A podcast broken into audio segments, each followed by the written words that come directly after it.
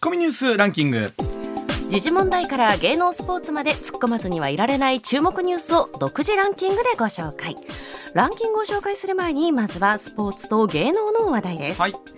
昨日甲子園で行われた阪神対ヤクルト戦。はい。阪神は2試合連続の無得点でん。6連勝からの2連敗、はい。借金は12となりました。あのこうしはい。はいえっと今日日刊スポーツにね、ええ。お子さんたちのコメントが出ててね、うんうんうん例えば大阪市のしゅうくんはい。甲子園はサッカーより大きかったです。1点くらい取ってほしかった、ホームランが見たかったけど阪神はめちゃめちゃ空振りしてました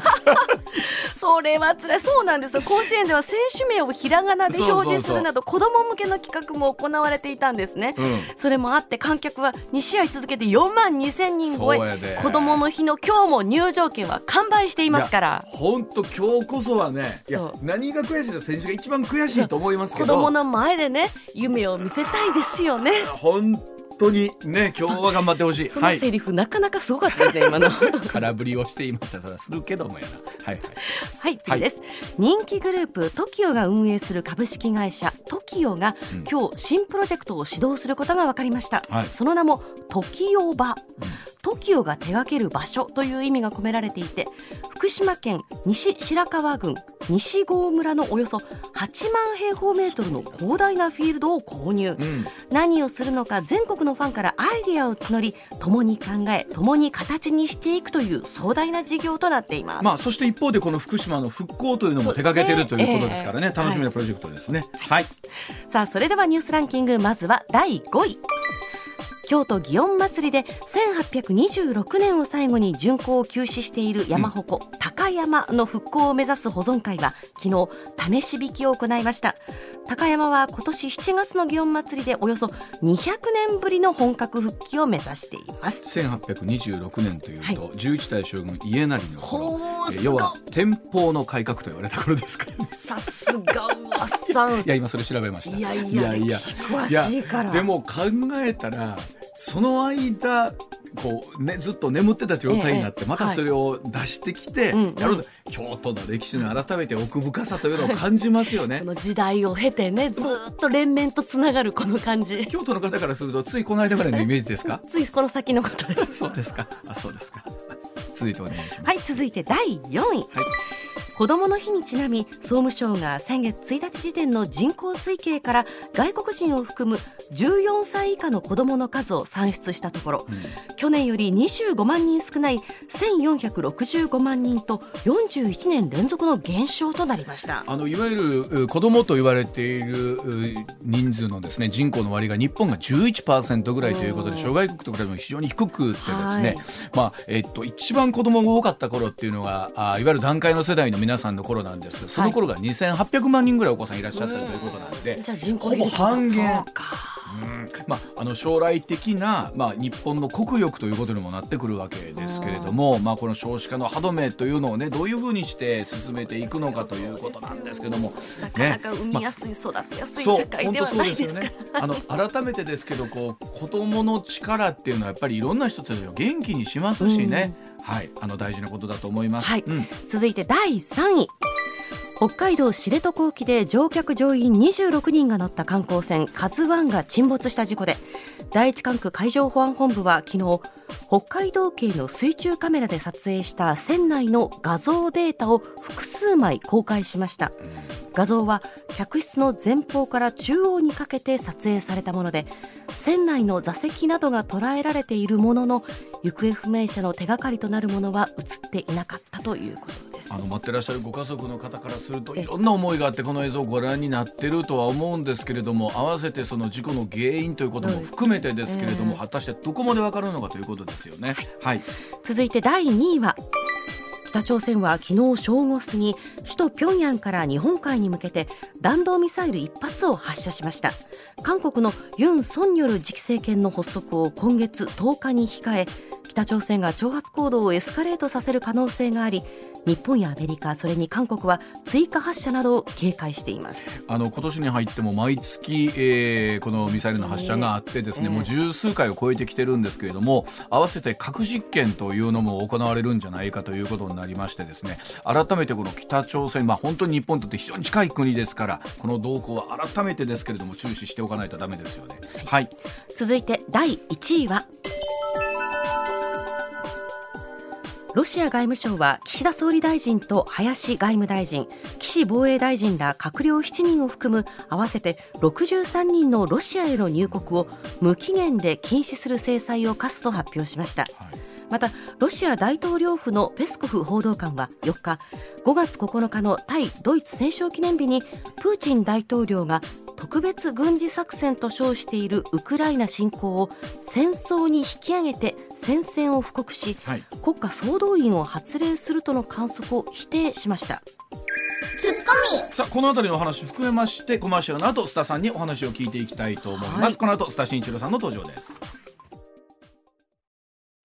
さあ時刻6時まもなく21分になります。ここからはスター新一郎さんでございます。スターさんおはようございます。はいおはようございます。よろしくお願いいたします。はいお願いします、はい、まずはこちらからです。さあ一進一退となるんでしょうか。ロシアの戦況戦争宣言の可能性は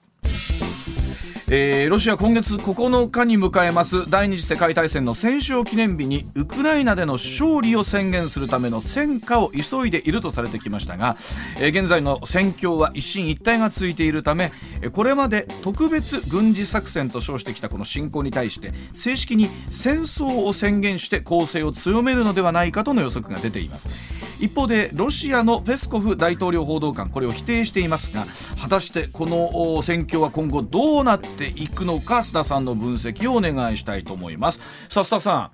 はい、あの今週の初めにですねこの5月9日に宣戦布告ということになるんじゃないかというのがありましたがここに来てロシア側はそれを否定ということなんですけれども、はい、改めて須田さん現在どういうふうな状況になっていると見ていいですかね？はい。あのこれについてはですねあくまでも宣戦布告するかどうかについてはですね、うん、まあロシアの国内事情と考えてもらっていいと思うんですよ。はい、でどういうことかというとですねもうこれ改めて説明するまでもないと思うんですが、うん、えー、ロシア軍あるいはロシアはですね徴兵平成を敷いてるんですね。はい、で、まあ、18歳から27歳の男子に対して徴兵制を敷いてるんですが、うん、まあ、あのそれを含めましてね、えー、現在のロシア軍というのは約90万人いるんですよ。はい、でそのうちですね今申し上げた徴兵制によって集められた徴集兵といったらいいんですかね、うん、約30万人いて、えー、残りが職業軍人と考えてもらっていいんだろうと思いますね。うんうんうん、で実はねこれ意外に思われてるあるいは、えー、ご存じない方も多いんですけれども、うん、えー、これまでのですね特別軍事作戦というのはあのその徴兵制によって集められた、えーまあ、兵隊についてはですね原則原則、えー、投入されてこなかったんですね。はいで一部ですねあのキーウ周辺に、えー、まあ進出したというか、えー、投入された兵隊の中に、うん、えー、そういったあの徴兵制によって集められた、えーまあ、兵隊がいてですね、うんうん、えー、まあ、母国のあの自分の国のですねロシアのですね、うん、母親なんかとね、両親とこう連絡があったなんていうね、はい、えー、ところが流れてますけれどもあれに関してはですね手違いで、えー、派遣されていたということをですねロシア国防省が正式に認めてるんですよ。うん外で派遣そんなことあるんですね。うん、ねまあ本当かどうか分かりませんけどね。うんでどうしてかというとですねあのまああのプーチン政権というのは脱徴兵依存っていうのをずっと図ってきましてその裏側としてですね、うん、プロフェッショナル化というね、えー、プロの軍人による、うん、えー、軍隊というところをやっていて、はいはい、これが1点目。そして2点目としてはですねこれ意外に思われるかもしれませんが、うん、あのロシア軍っていうのはこれプーチン政権下におけるですねロシア軍というのはあの軍事大国ってイメージがあるんですけれども、はい、とりあえずですね、えー、GDP 対比まあ軍事費はですね、うん、3%程度に抑えられてきたんですよ。はいはいうん、これはですねあのプーチン大統領が、えー、旧ソ連のですね失体の鉄を踏まないつまりソ連っていうのはですねあの増大する、えー、軍事費によって結果的に、えー、国家財政経済が破綻してしまったというねそういう教訓がありますから、えー、それを繰り返さないということでこの辺は厳格に守られてきたんですね。なるほど、あのでそうなるとどういうことかというとですねあの現在のウクライナに進出している、えー、ロシア軍っていうのはほぼほぼ、もう職業軍人によって占められているんですが、あのー、まあそうなってくるとですね大体どうなんでしょうね。定員っていうか、あのー、投入できてるのが28万人程度投入できるんですが、はいはい、ほぼほぼですね職業軍人がえー、根こそぎ動員と言ったらいいんですか？まあそうですよね、うん、投入できる数はですね投入してしまってる。ですから、うん、あの千島列島からですね、はい、派遣された兵隊さんなんかも入ってると、い。うところが一部報道で明らかになりましたよね。ね。はい、あの辺り見てもですね根こそぎ動員になっている、うん、これ以上の兵力の投入っていうのは現状では難しいんですよ。はいはい。ですから宣戦布告をすることによって総動員体制をとって、その徴兵制によって集められた兵隊も送りますよと、まあ、国内にそうメッセージを送ってまあ言ってみればですね、ロシア国民の納得を得る説得を得るというところになってくるのかなと思いますしこれが1点目、はい、そして2点目としてはですね、うん、先ほど申し上げたその財政です、うん、財政上のですね制限をなくして制約をなくしてですね、うん、まあ、一気にお金も投入していく。っていうね、うん、えー、状況に切り替えるために、えー、この宣戦布告戦争宣言というのは必要なのかなと思いますね。あの今お話しあった徴兵というのはね、まあ我々日本にいるとその感覚ってなかなか分かんないんですけれども、うん、実際あのいわゆるそういう軍の中ってのは士気ってすごく大事ですよね。はい、あの相手国に対してと。そのあたりのモチベーションとかっていうのを含めてですけれども国内はどんなふうな捉え方をするんでしょうね今回。仮に、えー、総動員ということになってくると。ええ、あのこれロシア人の気質もあるんですけどね、とにかくまあ特に母親女性なんですけども、うんうん、お子さんを大事にするんですよ。あの特にその母の会というのは非常になんか強いね力を持っていらっしゃいますもんね。そうなんですね。ね。うん、あのですからですね我が息子が戦地へ送られて、えー、怪我をする、ね、うん、命をなくすなんてことになると、うん、えー、途端にですね国内世論が、えー、ひっくり返ってくる可能性もなきにしもあらずなんですね。で特にですねロシアの徴兵っていうのはですね徴兵徴集兵というのはですね任期1年なんですよ。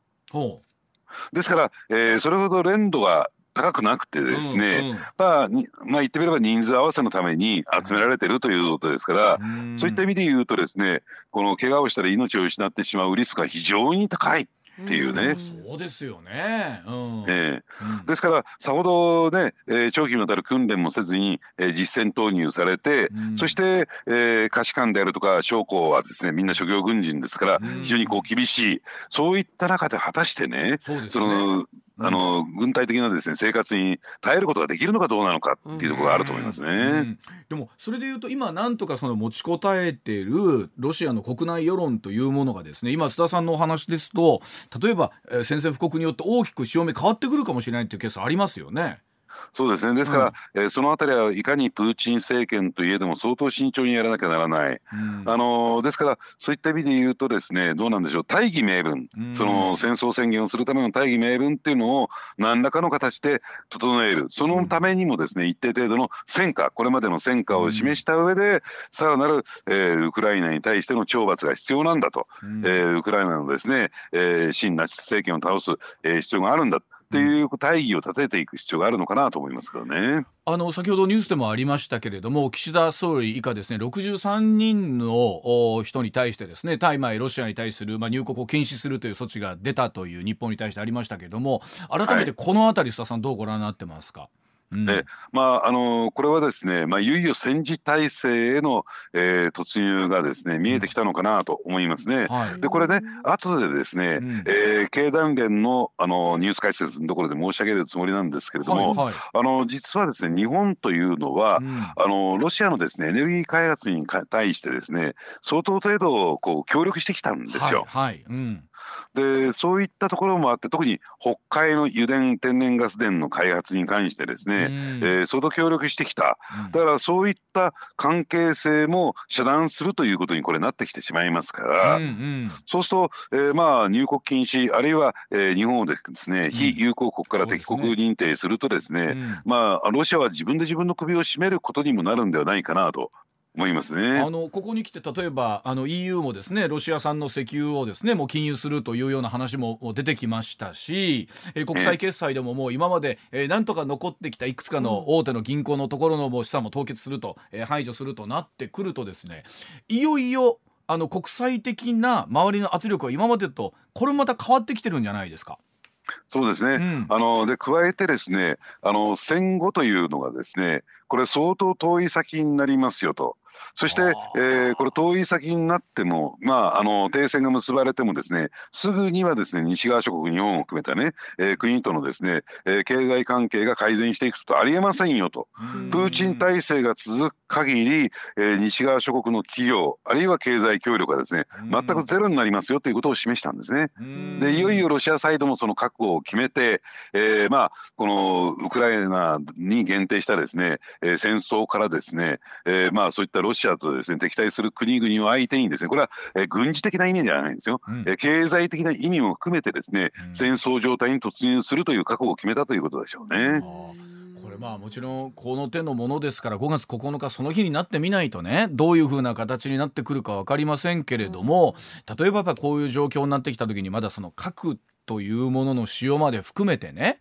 あの昨日、えっと、常念さんに一昨日お話聞いた段階では今まだその辺りの動きが衛星からは見えてないということなんですけれどもまだ可能性とするとこれも須田さんあのゼロではないわけですよね。そうですね、うん、あのですから特別軍事作戦ですから、えー、これまでのですね、えー、シリアであるとか、うん、え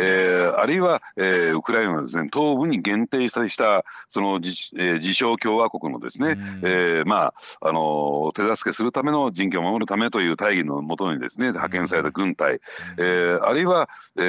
ー、まあクリミア侵攻なんかを含めましてね全部諸行軍人によって行われてきた、はい、もちろんそこではですね特別軍事作戦でですから核を使う必然性も必要性もなかった。わけなんですけれども、うんうん。うん、いよいよこれ戦時体制に移行するとなるとありとあらゆるね、えー、選択肢がこれ広げることができるというところで、まあ、場合によってはですね、えー、核の使用というのもね、まあ、その戦略核ではなくて限定的な戦術核の使用も視野に入ってくる選択肢の一つに入ってくるという状況にあのまあ局面が大きく変わるということですねこれ。なんかあの状況を見てるとお互いにというと言い方変ですけれども、すごい手詰まり感が今ある感じですよねこうやって見てますとね。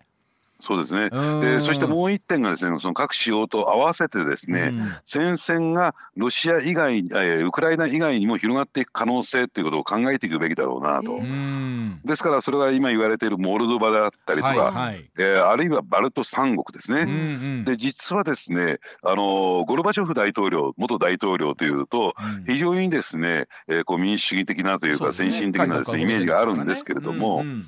あのソ連の初代大統領として旧ソ連の初代大統領として実はバルト三国に軍事侵略侵攻したっていうね、うん、そういう経緯を持ってるんですよ。でつまりバルあのあのゴルバチョフ元大統領をしてえバルト三国っていうのは、えー、これは、えー、旧ソ連ロシアのものだ。ロシアの影響力下だと。勝手に独立するのは許さんということで軍事侵攻したその過去のですねレフの歴史っていうのはあるんですね。うんうんあのどうでしょうやっぱりこうロシアの統治をしている為政者の中にはまあもちろん国民も含めてですけどやはりあの大ロシア帝国というかあのソビエト連邦の時のあの領土っていうところの持っていた既得権だったりとかその価値観みたいなやっぱりすごくいまだに根強くあるということなんでしょうね。そうですね、うん、あのですから厳密に言うとですねロシア帝国時代の、うん、まあ、ロシアの半島といったらいいんですか、はいはい、えー、勢力圏ですよね。うん、でこれに対する回帰、ね、復活というところをですねやっぱりロシアの民族主義の人たちは常に唱えてきた。ね、でこれをネオユーラシア主義というふうに言うんですが、プーチン大統領もですね激しくこれに共感してるんですよ。まあでも実際に例えばあのいわゆる西側と言われるところも含めてそうですけどこれだけ経済発展もしてきてね、えー、生活もそれこそ第二次大戦の頃とは大きく情報も変わってきた中で果たしてどう生活してる方が国にとっていいのかっていうのはそれぞれの国の皆さんがもう自分たちで選択をしてるはずなんですけどもね。そうですね。あのただですね、古くはですね、それこそモンゴル軍によってね、え蹂躙され、えー、そして、えナポレオンによって蹂躙され、あまさえナチスドイツによって蹂躙された、えー、そういったですね、えー、国土をし侵攻侵略侵攻されてきた、ね過去の歴史を振り返ってみると、はい、やっぱり怖くて怖くてしょうがないんですね。そうでしょうね。いやあの改めてですけれどもあのこの侵攻はどういうふうなことになっていくのかなんですけれども一方でまだマリウポリの製鉄所にはね民間の方も残ってらっしゃって、はい、その方の避難もままならないと、え考えるとまだまだ解決しないといけないものたくさんあるという中で。さあそれではもうあの須田さん5月9日に向けて何があるかということですね当面はね。そうですね、はい、まあだからあの一定程度のですね戦果を出すにしてもですね、うん、これから本格的な戦争が始まるというふうに考えてもらっていいんじゃないかなと思いますけどね。わ、かりました。はい、では続いての話題でございます。6時35分になります。さあ先ほど少しお話ありました経団連発足から20年。これからの日本経済に必要なことはということでございます。え日本経済団体連合会いわゆる経団連。今月28日え発足から20年となります。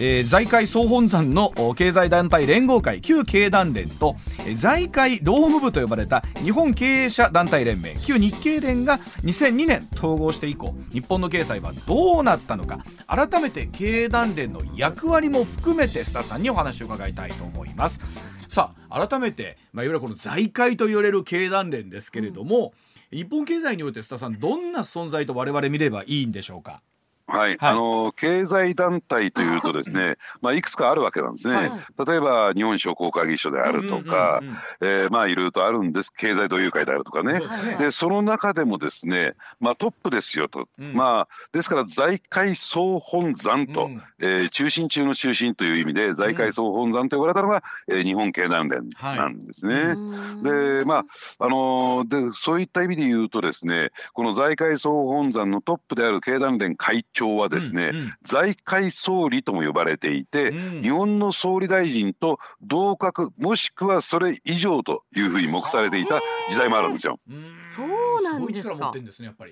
そうなんですね。うん、ですから、えー、長くですね自民党一党の、えー、一党政権がずっと続いてきた中では、うん、その資金を出し政策提言をするという意味においてですね、うん、えー、経団連が大きく役割を果たしてきた、そういった意味で言うとスポンサーである谷町的な存在だったんですね。ね、あのだからやっぱり自由で民主的なあの資本主義国家を守っていくというですね、うん、えー、そのためにお金も出すし政策提言もしていくというね、うん。うん、えー、まああのですから経団連と、えー、まあ自民党っていうのが、うん、えー、車の両輪になって政治と経済。とは言ってもですねあの和泉さんだったら聞いたことあるかな、うん、えー、かつて経団連からねこんな言葉が公言公に言われていた、はい、何かというと日本という国はこれ昭和の時代ですよ、うん、えー、政治は三流だけれども経済一流。ありましたね。はいはい I 初めて聞きました、見下してたんですよ。ありましたねそんなお話。し合い。うん、ね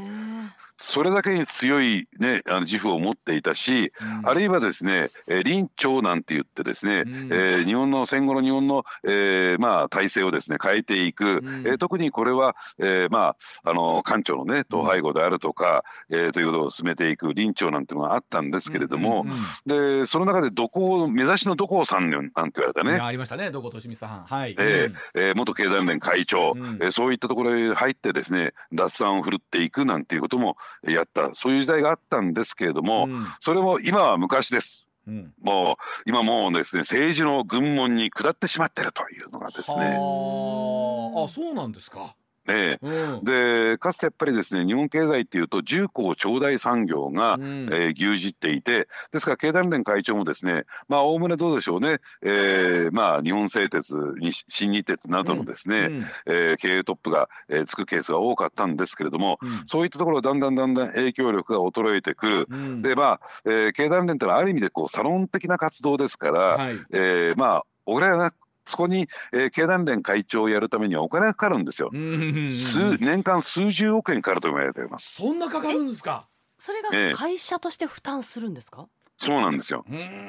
だいたい60億円ぐらいかかるんではないかとも言われてるんですね。でもなんですか？やっぱりそれだけの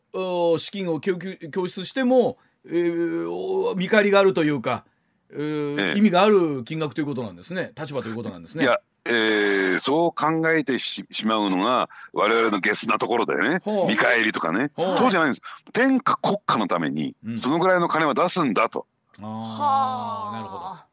ど。うん。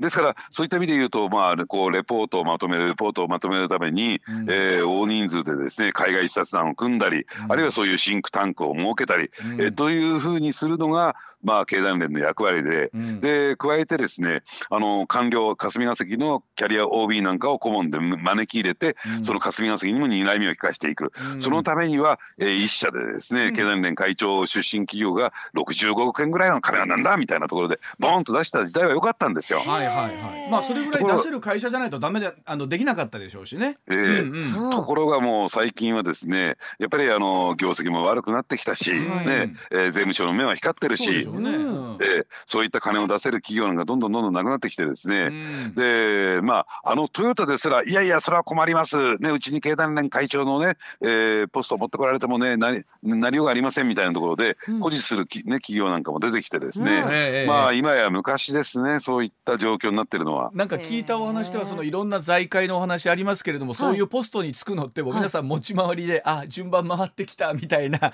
え結構大変なご負担もあるみたいですね今お話聞いたところで言うとね。もうそうですね、うん、あのだから町内会のゴミ当番みたいな状況になっちゃった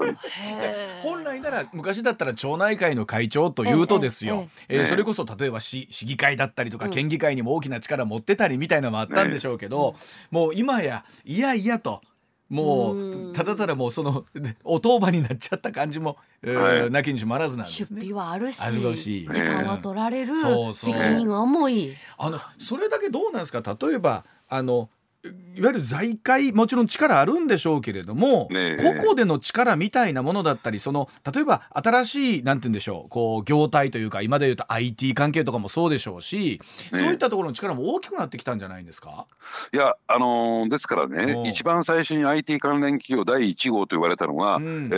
ー、まああのー、ねなんだあのーはい、まあ楽天でありですね。ね。というところなんですけども、楽天は今、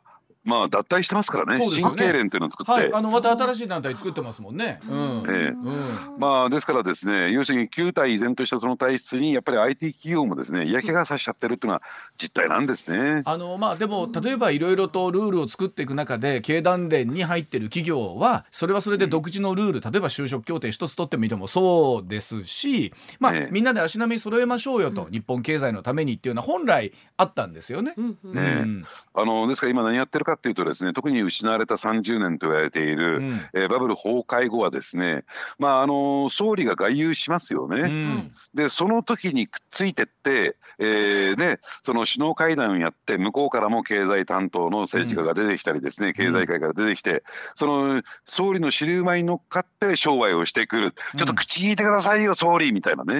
いうような政治の軍門に下ってしまうと。でこういう傾向が強まってきた。で特に安倍政権においてはですね、うん、安倍さんがあのなんですか一番熱心に取り組んでいたのがそれこそ対ロ外交対ロシア外交でしたよね。はいはい28回もですねプーチン大統領と面会をしてと。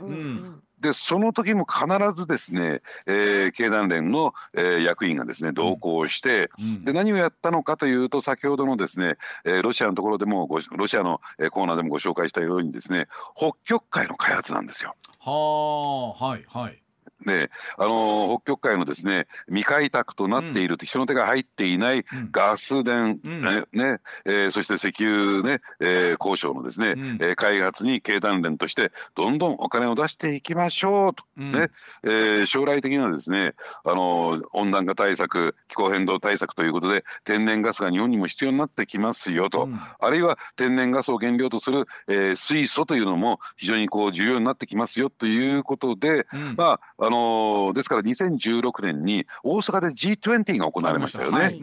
であの時にですねプーチン安倍会談というのは開かれたんですがその2人の両首脳の前でえー、三井物産はですね、うん、あの財界の中の重要なポジションを占める三井物産は、えー、ロシアのですねその天然ガス開発の、うん、えー、調印で反抗して帰ってくるっていうね。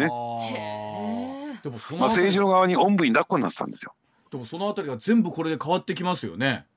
いやもう大大きくひっくり返ったでしょうね。転換しますよねこれ。ねうん、ねまあですからその政治にねおんぶに抱っこになったことが良かったのか悪かったのかっていうところで、うん、まあだから政治の側に依存してから大丈夫だろうと。いうような、うん、まあ甘いねあの思いを持ってたんじゃないかな甘い考えを持ってたんじゃないかなと私は思いますけどね。まあ、あのある意味ではこう政治というところにくっついてるそこに裏書きつくみたいなところあるわけじゃないですか。あの、えー、まああるあのお金を面別にして保証事業としての保証はありますもんね。政府主導ってことになってくるとね。うん、えー、ですからあの時の状況だったら、えー、日露蜜月ですからね、うん、やっぱりその後をくっついていく。だから企業としてのそのリスク管理をどうやってたのかとかね。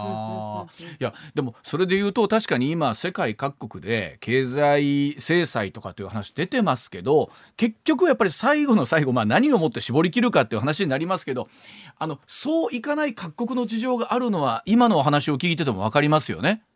そうですね、うん、だから、えー、日本としてはやっぱりあるいは財界経済界としてはね、うんうん、そんなロシアとね正面切って喧嘩されてもっていうね、はいはい、非常にこうドキドキした感じがあるんだろうけれども、はい、ただそこはですね国際情勢であるとか、うん、国際協調であるとかね、うんうん、あるいは日本政府のですね、えー、方向性によってまあ実際上、えー、日本の財界経済界が右往左往しているというね、うん、まあそういった意味で言うともう経済は四流五流になっちゃったのかなって私は思いますけどね。これあの今ロシアのお話がこう中心になりますけど例えば対中国っていうところもねこのロシア侵攻の前は非常に大きく依存してたところが日本もあって。ってなかなかこう外交的に強く出られないっていうのはそういった要素もあったわけじゃないですか須田さん。そうですね、うんうん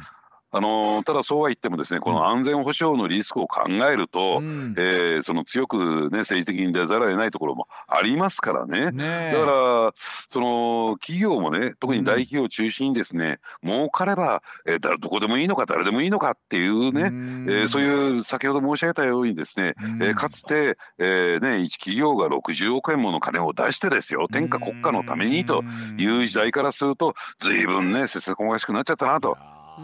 でもあのおっしゃった通り例えばまあロシアの状況がまあこうなると予測できたかどうかって話はありますけれどもそのあたりその危機管理みたいなものっていうのはまあこれぐらいの会社になってくると少なからずいろんなところはあるんでしょうけどね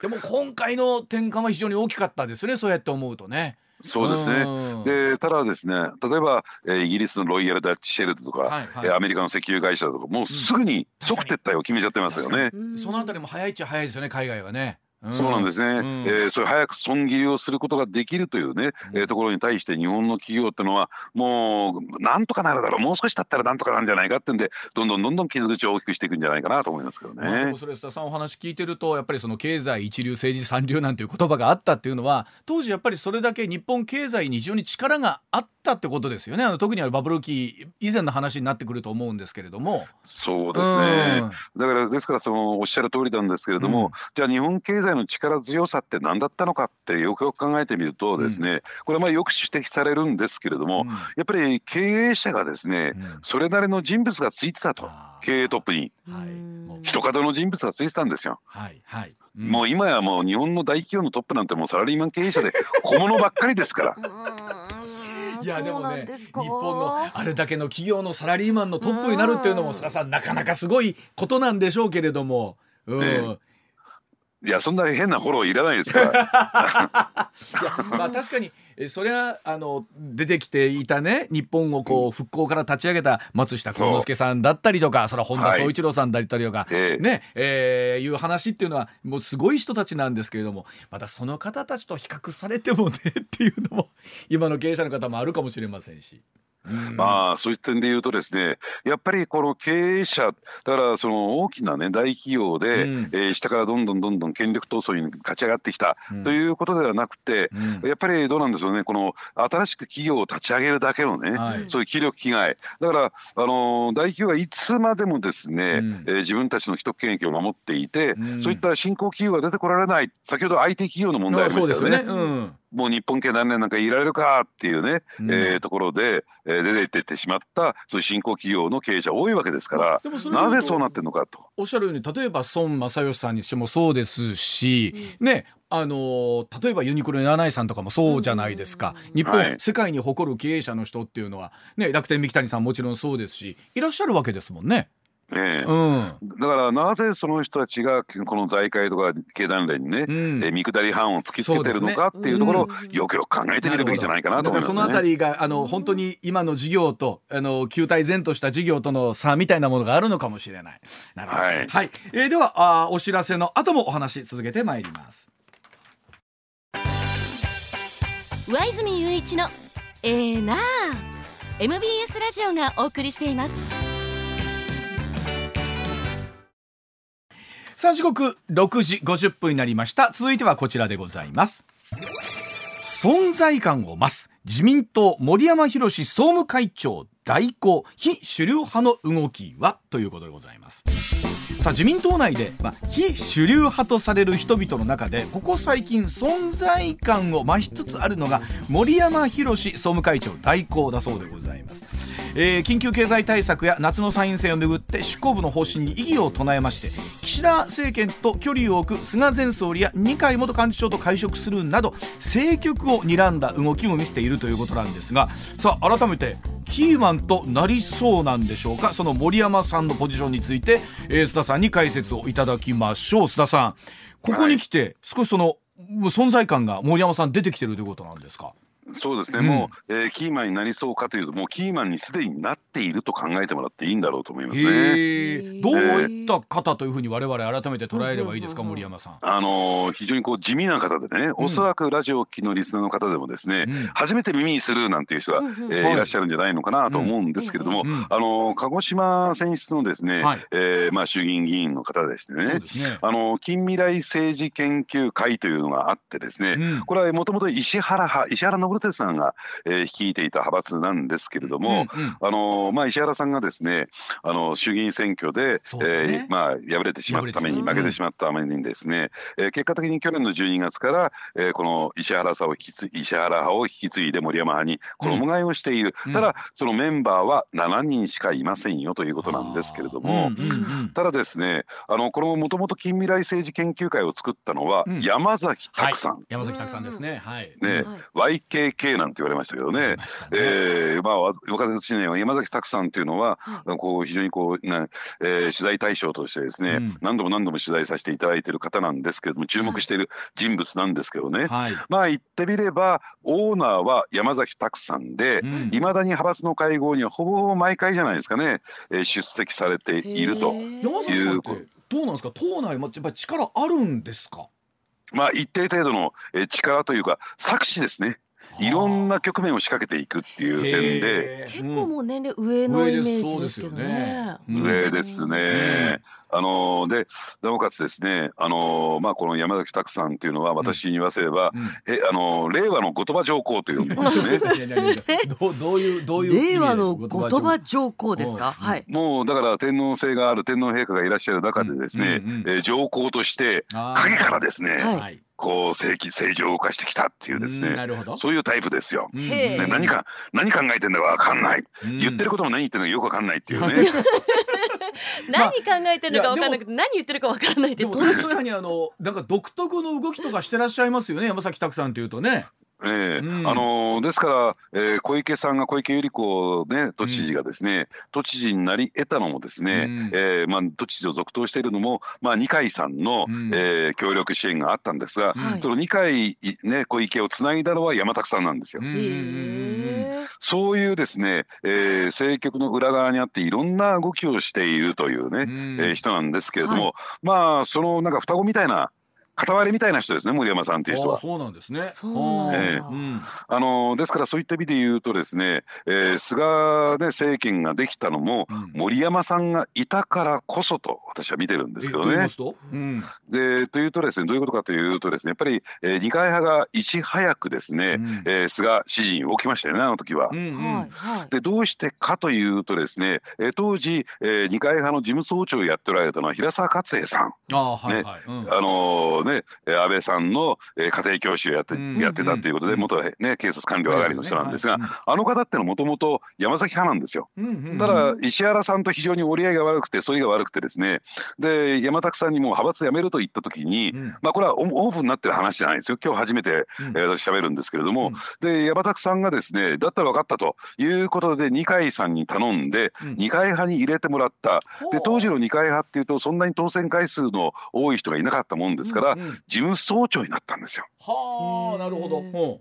ですから、えー、山崎さん、えー、経由でですねこのね近未来政治研究会っていうのは二階派と親戚同士みたいな感じになったんですね。ですね。なるほど。えー、うん、でこの森山平沢ラインが動く形で、えー、二階さんにつながって、うん、えー、ね菅政権ができるというね菅、えー、さんがですね総裁選に有利に運ぶという流れになってきた。うんというような動きをするような人なんですね。ですから今7人しか普通だったらねグループ扱いされるんだけれども、ね。うん、とりあえず派閥というね認識認定をされているんですよ。うん、で先だってですねあの森派のパーティーね、えー、がですね4月15日にえー、ひらね都市センターホテルということで開かれたんですけれども、私も行ってきました。はい、ね、たった7人しかいないのに、うん、1200人以上の出席者が全国から集まった。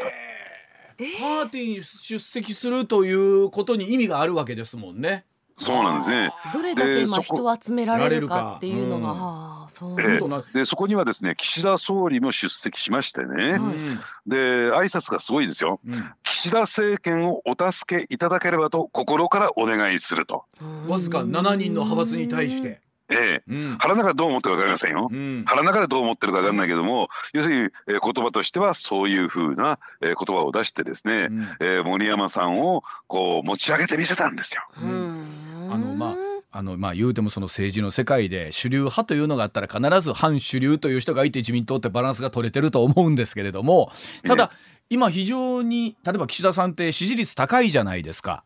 で、えー、このままいくと夏の参議院選挙もですね、まあ、大きな波風どうやら立たないんじゃないかというふうに言われてますけれどもまだそれでいうと非主流派のままですよね森山さんは。そうですね、うん、あのまあ、菅さん自身がですね、うん、非主流派ですし二階さんも非主流派ということになってますからね、うんうん、でまああのその森山さんは非主流派なんですが、うん、とは言ってもですね、じゃあ岸田政権と安定しているのかっていうと、要するに岸田派というのはですね党内第4派閥なん。ですよ。ああなるほど、うん。うんえー、うん、とりあえずですね、えー、まあこの番組でも毎回毎回登場する茂木派、ね、もうこうなってきたら須田さん、茂木さん好きですよね。実は実は好きなんじゃないかと思います、はい。はい、えー、平成権ですね。で、茂木さんを幹事長に据えてこの茂木派と連携をすることを軸にですねそして、うん、えー、まあそのまあ麻生さんとですね、うん、の協力関係を築くことによってなんとか、えー、党内基盤を安定してるんですけれども、うん、まあその茂木派だってですねね平平成権の中派閥の中が一枚岩でまとまってるかというとそうじゃない。参議院もですね、まあ、参議院選挙後、まあ、青木さん参議院ね、茂木派の参議院のドンと言われている元議員ですけどね、この青木さんが茂木さんのことを大嫌い大嫌い大嫌いで仕方がないんですよ。だって前あの茂木派はみんなは反茂木派だみたいなことを 須田さんが言ってたの覚えてますけど。もうそうなると派閥じゃないじゃないかと思ったりするんですけどね、ええ。とりあえず幹事長になったから七夕で、えー、派閥の会長やってるような人ですから。ね、ですからそういった意味で言うとですね党内基盤が安定しているわけじゃない、うん、何か一丁ことが起こった際にはですね、うん、そういった非主流派がまとまって森山派ですがグループ、うん、二階派がまとまるとですね、一気に党内政局になる可能性だってあるわけですよ。あの今調べてみると森山さん自身はもう御年77歳でいらっしゃいますから、あのご自身がというよりもえー、そのグループの中の後輩でっていうことになってくると思うんですけれどもどうなんですか、その改めてですけど、えー、そのグループの中に、えー、7人有力なメンバーってのはどうなんですかね？このご時世の中でね。いやまあ7人いるだけでよしとしようじゃないですかそこら辺は。まあ、っていう感じなんでしょうね。はい、でもそれでいて1200人のパーティー人を集められるということは、党内では一目置かれてるってことですねやっぱりね。そうですね、うん、で加えてですね、えー、全国治水砂防協会っていうね、うん、まあいかにもですね、うん、利権団体みたいなのがあるんですけれども。砂防会館、えー、そうですね。ありますもんね、ね、その会長に就任してるんですよ。ね、うん。で、まあ、3月、ね、末にですね、はい、えー、正式に就任してるんですが、うん、えー、前任者はですね前元衆議院議長の綿貫為久さん。はでその後任になったわけなんですけれども、うん、ある意味でですね、うん、えー、土木利権の牙城みたいなところなんですねこれ、まあ、確かにそうですよね。それ全国の河川だったりとかいうところの整備になるわけですからね。ね。ダムだったりとかね、っていうところですからね、はい、まああのそういった意味で言うとですねまあそういった利権も握ってますよと、うん、えー、そして政局にも一定程度の影響力がありますよ、うん、やっぱりそういった意味で言うと岸田さんとしてもですね、うん、森山さんを持ち上げないとなかなかねと。その森山さんがどう動く、うん。まあ、の須田さんにもずっと解説いただいているように、うん、まあ、7月に参議院選挙あってそれまでは党内含めて大きな動きは政策も含めてないだろうとなるとですよ、まあ、須田さんこのやはり選挙後いろんなものがこう一気に席切って動きそうな感じありますね。そうですね、うん、あのですから岸田さんとしてはですね、うんうん、まあ、黄金の3年というふうに言われている、はいうん、えー、まあ、自民公明がね、えー、選挙で勝利を収めれば、えー、場合によっては最長で3年間国政選挙がないわけですから、ね、要するに長中期政権長期にはならないけども中期政権が視野に入ってくる、うん、でとは言ってもですね、まあ、党内はいろいろと模様事が多い政調会長の高市さんと、えー、茂木幹事長はですね、もうとにかく関係が修復できないぐらいに今悪化してますから。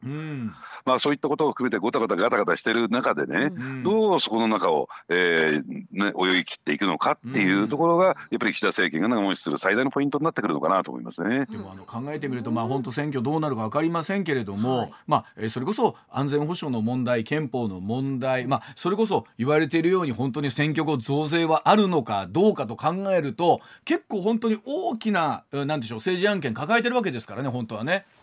そうですね、うん、この5月のね憲法記念日で、うん、えー、特にですね、えー、まあそのあの護憲派と言われているメディアであるとか、護憲派勢力から批判が出たんですけども、やっぱりあの岸田さんが、えー、憲法改正に前向きなしかも高知会というですね、うん、えー、自民党の中でハト派の、えー、派閥会長であるにもかかわらず憲法改正にかなり踏み込んだ発言を、うん、えー、したためにですね、うん、えー、反発を食らってますけれども、うん、それもやっぱりどうなんでしょう、えー、党内のその保守派にですね大きく配慮するまあズバリ言ってしまえば安倍さんに対する私は配慮なんだろうなと思いますけどね。結局はだからそうやって思うと、まあ、最大派閥と言われているその安倍派細川派っていうところが結局はどう動くかってことなんですね改めてね。ただその安倍派もですね、うん、これもまた一枚岩じゃないというね。そうなんですか？まあ、どうですか？あれだけ大きくなると逆に一枚になれないのかな？ええーうん、あのですからあのね安倍さんの反対を押し切って、うん、えー、選挙に出てしまうっていう人もいますし、えー、ね、えー、福田元首相の息子さんの福田康夫さんっていうのは、まあ安倍さんと盛り上があんまりいいとも聞いていませんし、ね。はい、あのなんて言うんでしょう。本当に今、えー、例えば麻生さんと同じグループだった河野さんも独自の動きをしているということで 考えるとあのなんて言うんでしょう。さっきの経団連じゃないですけど自民党の中でのこう勢力図だったりとか動き方っていうのも昔の動き方とは変わってるのかもしれませんね。そうですね。でも、うん、そういった意味で言うとですね、うんうん、最後はそのまとまっちゃうんですよ自民党って、うん、あの分離とか分裂とかしないんですあまり、うん、で今もそういうやっぱり自民党にいることこそがですね、ね、権力の源泉だとみんな思ってるから、その一番最低のルールは守るんだけども、でそれに対して野党はどうなのかすぐね離党するとかね、分裂するとかね。そうですね。あの結局、国民民主と日本維新の会あんなに仲良かったのに。応援するとかしないとか って言うてるもうここに来てお互いにもう言うてることがわけわからんみたいなことを言い出してたりするとなるとですよ。ますますもって本当に今度の選挙どうなるのかっていうと野党の上がり目がこうどれぐらいあるかですもんね。そうなんですね、で野党共闘なんかうまくスムーズに進んでるようにも聞きませんしね。で今度はあの自民党と連合の歩み寄り方が半端ないぐらい歩み寄ってるじゃないですか今度はね。で加えてあの令和のトリックスターの山本太郎さんもですね、うん、これ場合によっては大阪でね参議院選挙出てくるなんてことになると、また野党一波乱二波乱あるんじゃないかななんて思いますけどね。そして先週ご紹介いただいたたくさんの山本太郎さん候補はどうなっていくのかっていう話にもなりますしね。ねそうですね。ねもうぐちゃぐちゃという感じですね。あの本当にまあとはいえおそらく須田さん来週はその5月9日をおそらく終えた後ということになるでしょうから、うん、来週木曜日本当今度は世界がどうなってるか、うん、ねわ、かんないですもんねこれね。うん、そうですね。だからえー、だからそういった意味で言うと日本としてもですね、うん、まあその安全保障の面、うん、あるいはその先ほどからずっと言ったように経済、対ロ経済を中心としたですね、経済面。さあどういうふうにですね、えー、戦略をきちんと立ててやっていくのかっていうのはもうこれ待ったなしで進んできますからね。でもおっしゃるように確かに対ロシアっていうところに依存していったあ部分にね寄り添っていた財界というのもあったでしょうからそのあたりの見方っていうのは確かに今日の解説で随分変わったかなというところあると思います。おじきの今日の裏ネタです。さあ須田慎一郎さんにですね取材の末に掴んだとっておきの裏ネタをご紹介ということでございまして今日は本当に取材の末にかもしれません。須田さんお願いいたします大阪府警が規制強化ガールズバーなどの客引きを7月から7月から全面禁止。はいはい、大阪府警はですね歓楽街対策の一環として客引きや勧誘の取り締まりを推進しているんですが、え現在の大阪府の迷惑防止条例では取り締まることができない新たな形態の営業による客引き等が横行していることから取り締まり対象を追加したそうでございます。このまあガールズバーなど異性に対する好奇心をそそるような方法で客に接してお酒類を提供飲食をさせる形態の営業による客引きなどが7月1日から禁止されるということでこの規制強化で大阪の夜の街はどうなるのか、うん、もう須田さんの実体験を交えながら、えー、入念に解説をいただきたいというふうに思います。須田さんお願いします。はい。なんかあんまりあのこの番組出てるとですね私の好感度がどんどん下がっていくんじゃないかな。大丈夫です。須田さんはそんなにお詳しいんですか？南。いやいやあの私はね南が本拠地ですから目つぶっても歩きますから、ね、いやでも確かにねいや客引きとかってあるんですけどもこれが変わるんですか？そうなんですね、うん、まあそのことを理解していただく前提としてですね、はい、だからお二人ともどうなんですか？ガールズバーって知らないねそれねわからないです。ガールズバーとキャバクラと クラブの違いがわかりません。あちょっとクラブの方が高級な感じ？あのキャバクラともあのそれこそまあ女性はっていう言い方をするとあれですけども、えー、まあ須田さん多くの方がガールズバーとは何ぞやと思ってる方も多いと思うんですけどね。はい、うん、あのー、まあ、えー、キャバクラとか、えー、クラブっていうのはですね同じカテゴリーに入っていて、うん、風営法風俗営業法上の規制を受ける業態なんですよ。はい、じゃあどういうふうな、えー、まああの特徴があるのかというとですね、うんうん、えー、接待が行われると。はい、ですから、えー、大体ボックス席で隣に座って、うんうん、ねえー、膝にはですね見えるか見えないかトーションというですね、うん、膝掛けを置いて、うん、ねチラ見せつつお酒を作ったりですね。ゴゴールデンウィークやよね。まあいや それも朝の7時45 分過ぎたところ、まあ、まあ、いわゆる横に座って接客するというイメージですよね、はい。うん、あるいはそのタバコに火をつけるとか、はい、カラオケを一緒に歌うとか、まあそういったものを接待というふうに言うんですが、まあこれをですね専門用語というかですね行政用語でどういうのかというと、えー、これ我々私も理解できないんですが短絡的雰囲気を醸し出す方法によって客をもてなすこと。あ、それをちゃんとそういう規定があるんですが。あるんです。今須田さんがこう説明されたそのハンカチ置いてとかいうのは言語化すると行政文書になるとそういう表現になるんですね。もう一回言って、もう一回言って。え？陥落的雰囲気を醸し出す方法により客をもてなすこと。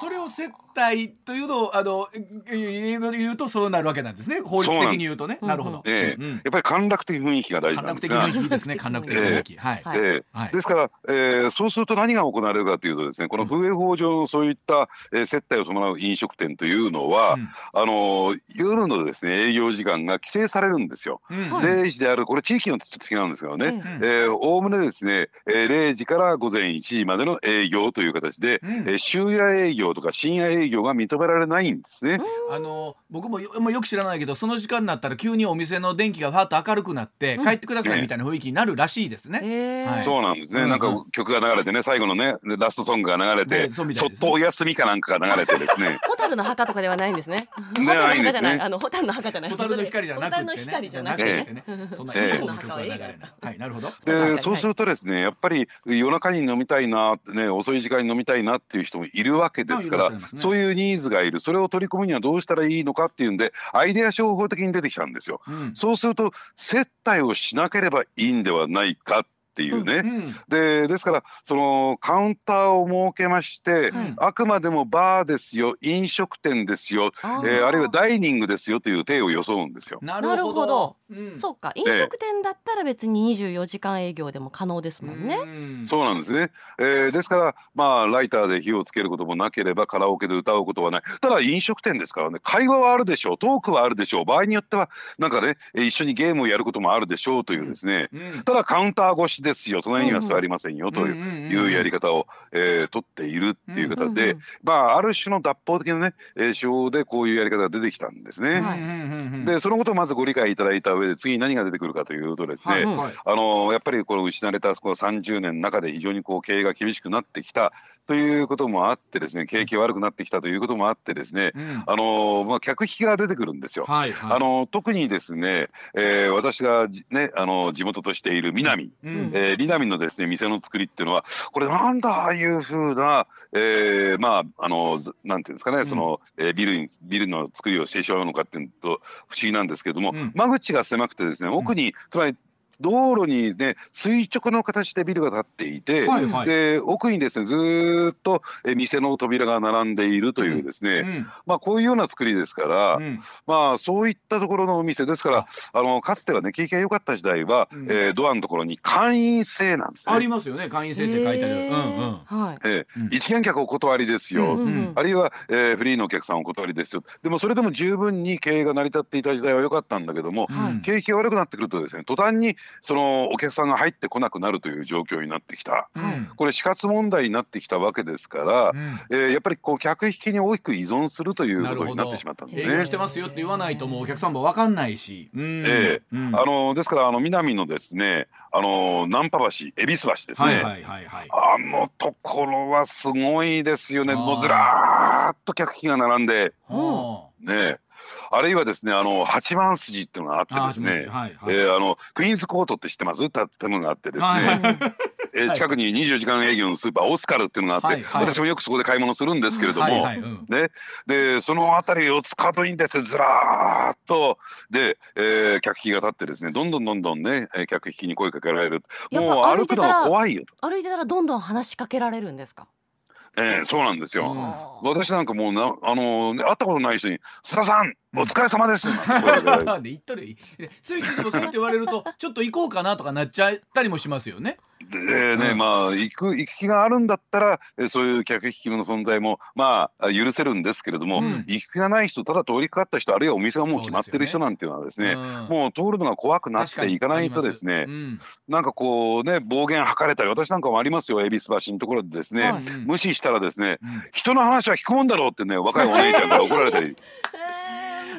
うそうそうなってくるともうなんか街の雰囲気が壊れちゃうというかなっちゃいますもんね。ですからあのやっぱりですねそういった普通のお客さんが来るにはちょっと怖いから近く、他の町へ行こうかとかね、うん、あそこは通らないようにしようかっていうとやっぱり真面目に営業してるところにとってみると営業妨害っていうね、えー、声が上がってきた、うん、ですからそれをいった声を受けてですね大阪府警はその風営法というねカテゴリーの中でやっぱり一番問題なのはそういった、えー、接待を伴う飲食店だから、うん、そこについてはですね、えー、まあ客引き行為禁止っていうね、そういう枠をはめたんですよ。はい、はいでそうするとね、えー、本来だったらその接待という枠組みを、まあ、ある種ぬ、ね、抜け穴を通ってですね、うん。うん、クリアしていたそのガールズバー。ガールズバーに対しては風営法の適用されてませんから、うん、客引きができたんですよ。なるほど。そうかそうか、ですからねあの実態上はキャバクラなんだけどもガールズバーっていうふうに看板を付け替えて、つまり風営法の免許は持ってるんだけども、要はもうカウンター越しにやろうというところで、どんどんどんどん業態変更なんかを加えてもういたちごっこになってたんですね。はいはいはい。でそうすると風営法上の規制じゃ間に合わないということで、うん、今回そのガールズバーもその対象に入れるということになってきたわけ。なんです、ね、ということはあれですかこれが対象になるということはいわゆるその南のその光景はもうなくなるということなんですかね。そうですね、うん、ですからそのガールズバーとは何ぞやって今度問題が入,、ね、入ってきてですね、うんうんうん、で最近出てきたのはですねおにぎりバーとかね。何ですかおにぎりバーって？いやいやうちはねお酒を提供するのがメインのお店じゃありませんよ、うんうん、おにぎりを食べさせるお店ですから、うん、飲食店ですと。うん、たこ焼きバーとかね。たこ焼き屋ですと。へえそういうことで少しね、えー、まあそういった規制を、えー、クリアできないかと考えるような店も出てきているというそれはやっぱり実際におにぎりが置いてたりとかたこ焼きのいい香りがしたりとかするんですか？いい質問が出てきましたね今ね、うんうん、行ってきましたおにぎりバー私でした、うん、取材の末に掴んだ。はい。ね。そしたらですおにぎり出てこないんですよ。あえ？座ってメニューにないんですか？も出てこない、うんうおにおにぎりは？って聞いたら、うん、えおにぎり食べるの？って言ったらですね。おにぎりバーやん。いやででもそのおにぎりバーもどうなんですか？この迷惑防止条例が一部改正されたらこれもできなくなるんですかね、まできなくなるでしょうねこれもね。まあでもまあでも須田さん結局お話ありましたけどこれもいたちごっこになってってまた何かあるんでしょうね新しいアイディアが出てくるでしょうね。次は次何なんたこ焼きまで来たら次何かな。イカ焼きかなんかじゃない。焼きゃいいって思ってなるほど。えー、7月1日からということでございますので、はい、ねまた大阪の景色も変わってくるかもしれません。ね、また須田さんの継続情報ね。そうですね。また須田さん引き続き入念な取材をお願いしたいと思います。はい、いますよ、ナンパ橋。はい、また来週もよろしくお願いいたします。ありがとうございました。ありがとうございました。